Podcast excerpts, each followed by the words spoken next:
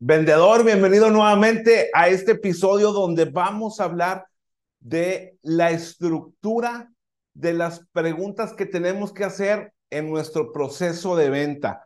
Y también te voy a dar cinco tips, cinco claves que tú debes de ejecutar o de tener en cuenta para las preguntas de apertura, para que llames la atención. ¿Cómo llama la atención de tu prospecto? Así que mira, Jonas Salk, que fue un investigador médico, un judío que hizo muchas aportaciones para la vacuna contra la poliomielitis, dijo, las soluciones vienen con la evolución, vienen con hacer preguntas correctas, porque las respuestas ya preexisten. Son las preguntas las que debemos de definir y descubrir, porque no inventas las respuestas, solo las revelas. Es decir, las respuestas ya las tiene el prospecto, ya están ahí. O sea, que nosotros actuamos, como lo hemos dicho anteriormente, como un doctor o como un coach. Le ayudamos al prospecto a descubrir sus propios problemas y sus propias soluciones. Entonces, mira, ya aprendimos a hablar y ya también entendimos cómo debemos de escuchar a nuestros prospectos. Y a lo mejor tú crees que ya estás listo para vender si esta es tu primera experiencia de estudiar el mundo de las ventas y de entrar al mundo de las ventas. Pero fíjate lo que dijo Bernard Shaw, que fue un dramaturgo irlandés. Dijo, el sencillo y el más grande problema de la comunicación es la ilusión de pensar que ya comunicamos, que ya lo hicimos.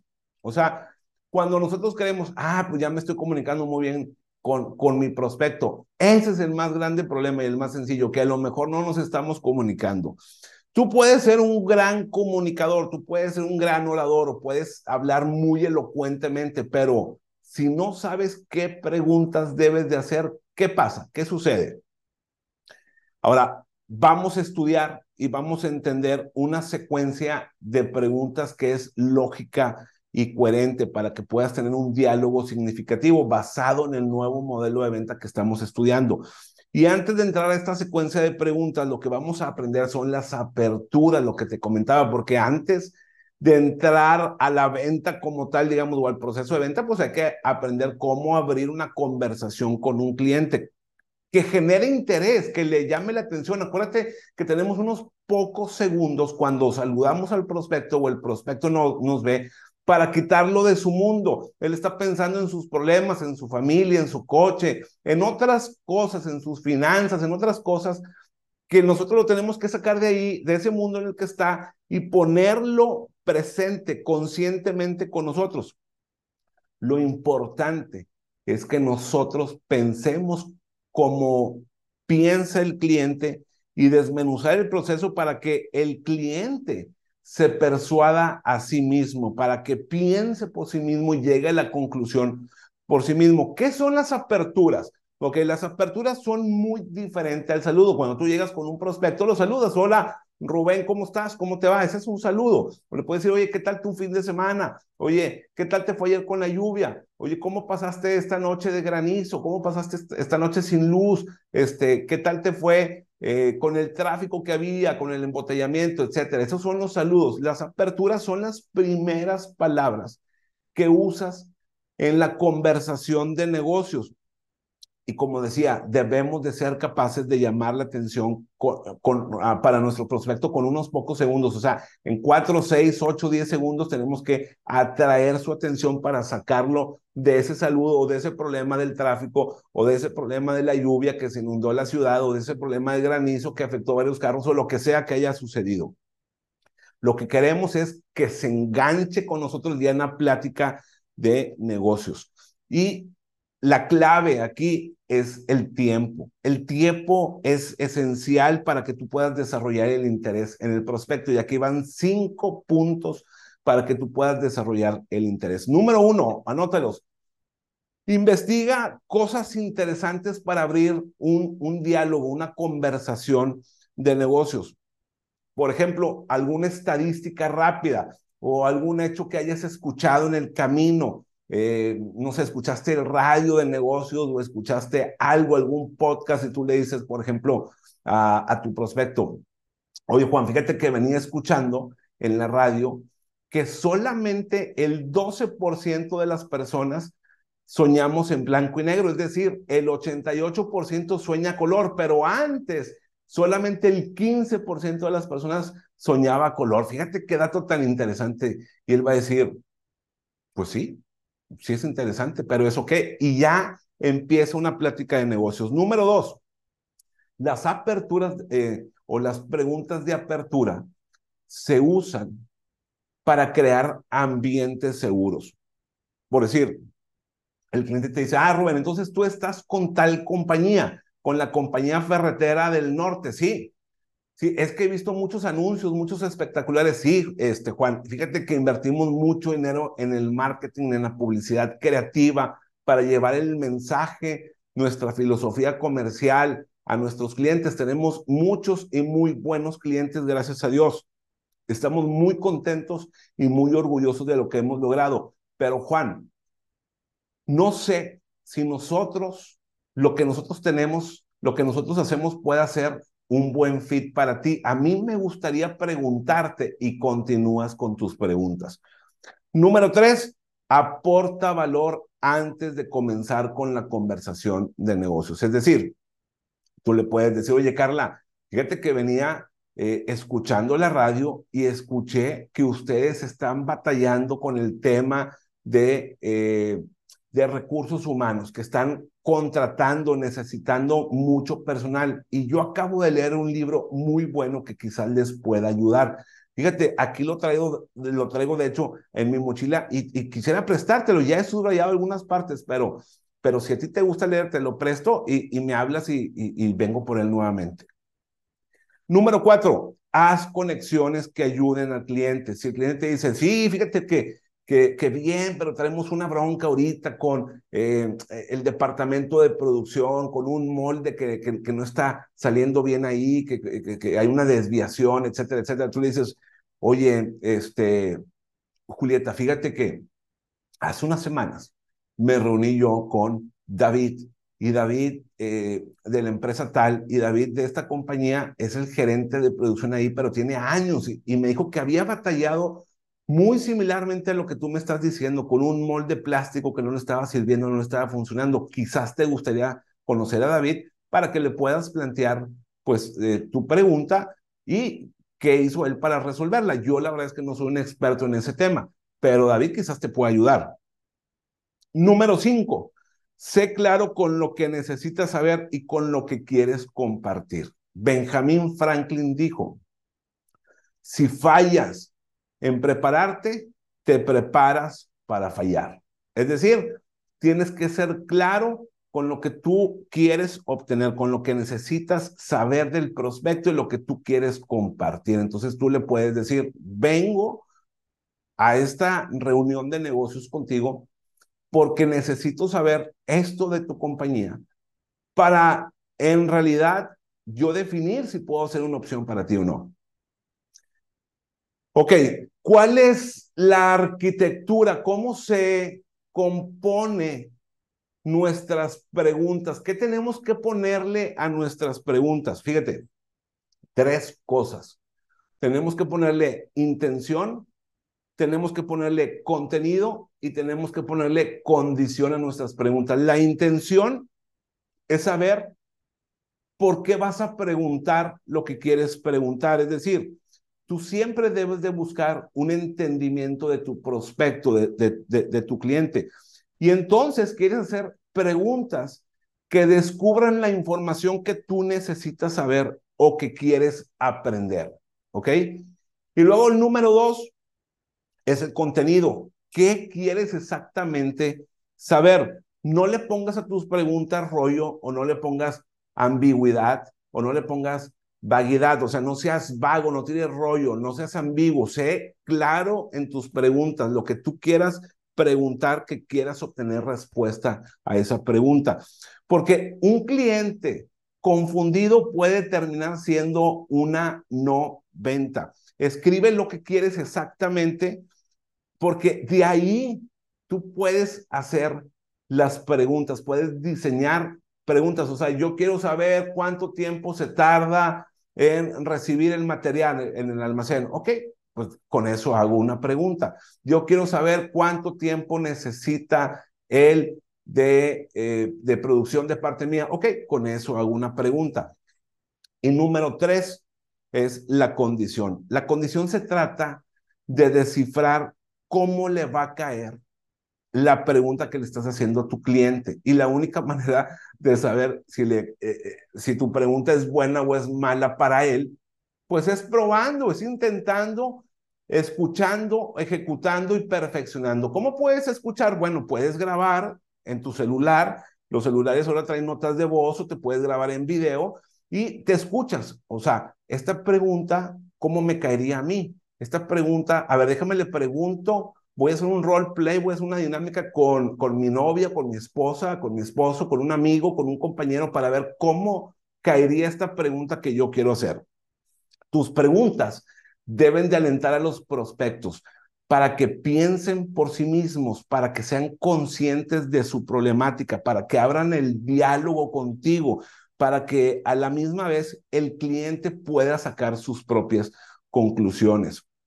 Que sus respuestas le ayuden a internalizar sus pensamientos, a ser consciente de la problemática que está viviendo, para que le ayude también a desafiar sus creencias. ¿Alguna vez has hecho una pregunta tan buena a un prospecto que el, prospecto dice, ah, caray, fíjate, Rubén, no lo había pensado desde esa manera y ahora que me pongo a pensarlo, puede ser que estemos haciendo lo totalmente contrario.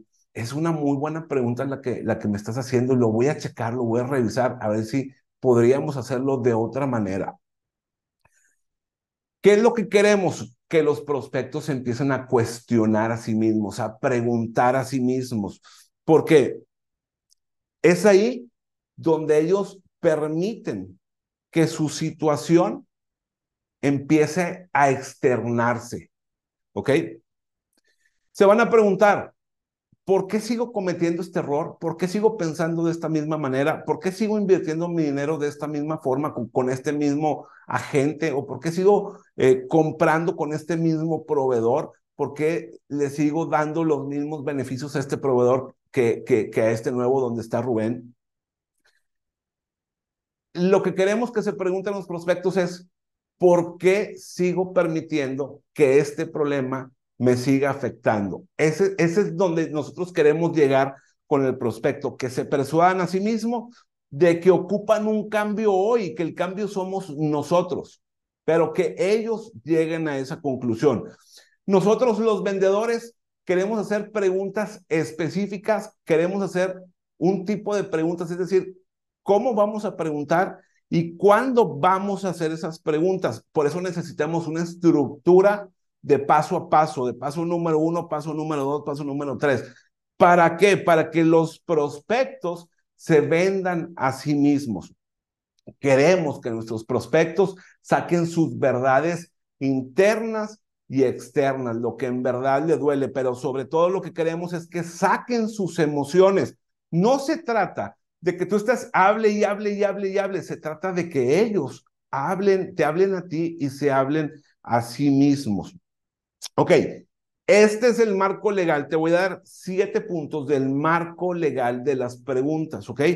Fíjate, ¿qué preguntas vamos a hacer? Vamos a hacer preguntas de conexión, preguntas situacionales, preguntas que, que nos hagan conocer el problema del cliente y a la vez a, a, él también preguntas de conocimiento sobre la solución, si tu cliente sabe cómo puede solucionar su problema preguntas de consecuencia, preguntas de calificación y preguntas de transición. Las preguntas de conexión, la número uno, son las que alejan la atención de ti y ponen la atención en el prospecto. Las preguntas situacionales te ayudan a saber en qué situación se encuentra el prospecto hoy en día. Las preguntas que van en, en, en, en pro del conocimiento del problema, es decir, tú quieres preguntar qué problema tienen, qué lo causó y cómo afectan, qué afectación tiene ese problema en la vida del prospecto, en la vida laboral del prospecto. Y luego las preguntas de conocimiento de la solución. Tú quieres saber por qué emocionalmente quieren ellos resolver ese problema. O sea, sí tienen la necesidad de resolver su problema, sí quieren resolverlo, pero emocionalmente, realmente están comprometidos para resolver su problema. Y luego, ¿lo quieren hacer contigo? O sea, tú eres el proveedor elegido o a elegir y que ellos estén totalmente determinados para que tú les ayudes y vean su futuro, cómo se ve su futuro una vez que estén trabajando contigo. Luego, la, número cinco, las preguntas de consecuencia. ¿Quieres que se pregunten por qué están pensando de la manera en que están pensando y exploren las consecuencias de no cambiar, de no tomar la decisión de hacer un cambio, de, comprarte a ti, de ver la película futura contigo en conjunto. Las preguntas de calificación confirman lo importante que es cambiar su situación.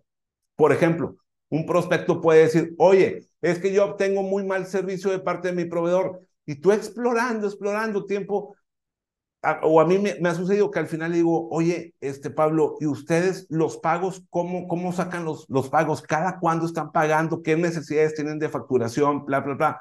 Y dicen, ah, bueno, nosotros pagamos a 120 días y necesitamos que venga el pío. Y, y, yo, y yo lo escucho nada más, pero digo, ya no, ya no, yo no quiero trabajar a 120 días. O sea, ya lo que me diga que si el PO, que si la orden de compra, la orden de embarque, que si esto, que si lo otro, que si aquello, a mí en realidad ya no me funciona en 120 días. Entonces digo, ahí está el problema. El problema es que están pagando a seis meses o a cinco meses o a cuatro meses o a tres meses o a dos meses y no funciona. Esa es una pregunta de calificación. O sea, si quiere cambiar el prospecto, pero realmente cuando va a pagar por el servicio es muy mal pagador en el sentido del tiempo, no que no tenga dinero, sino del tiempo que quiere tomarse para pagar una factura. Entonces, si tiene una necesidad apremiante para resolver el problema, pero con los pagos está diciendo, pues quiero jinetear tu trabajo. Entonces, eso para muchos eh, proveedores como nosotros, para muchos vendedores, pues no, no nos funciona. Y luego una pregunta de transición, es decir, transicionar entre cómo tu solución les puede ayudar a resolver su problema y presentar la solución en el momento correcto. ¿Ok? Tú hablas de cómo le puedes ayudar y luego tienes que presentar la solución, cómo vas a transicionar para presentar esa solución.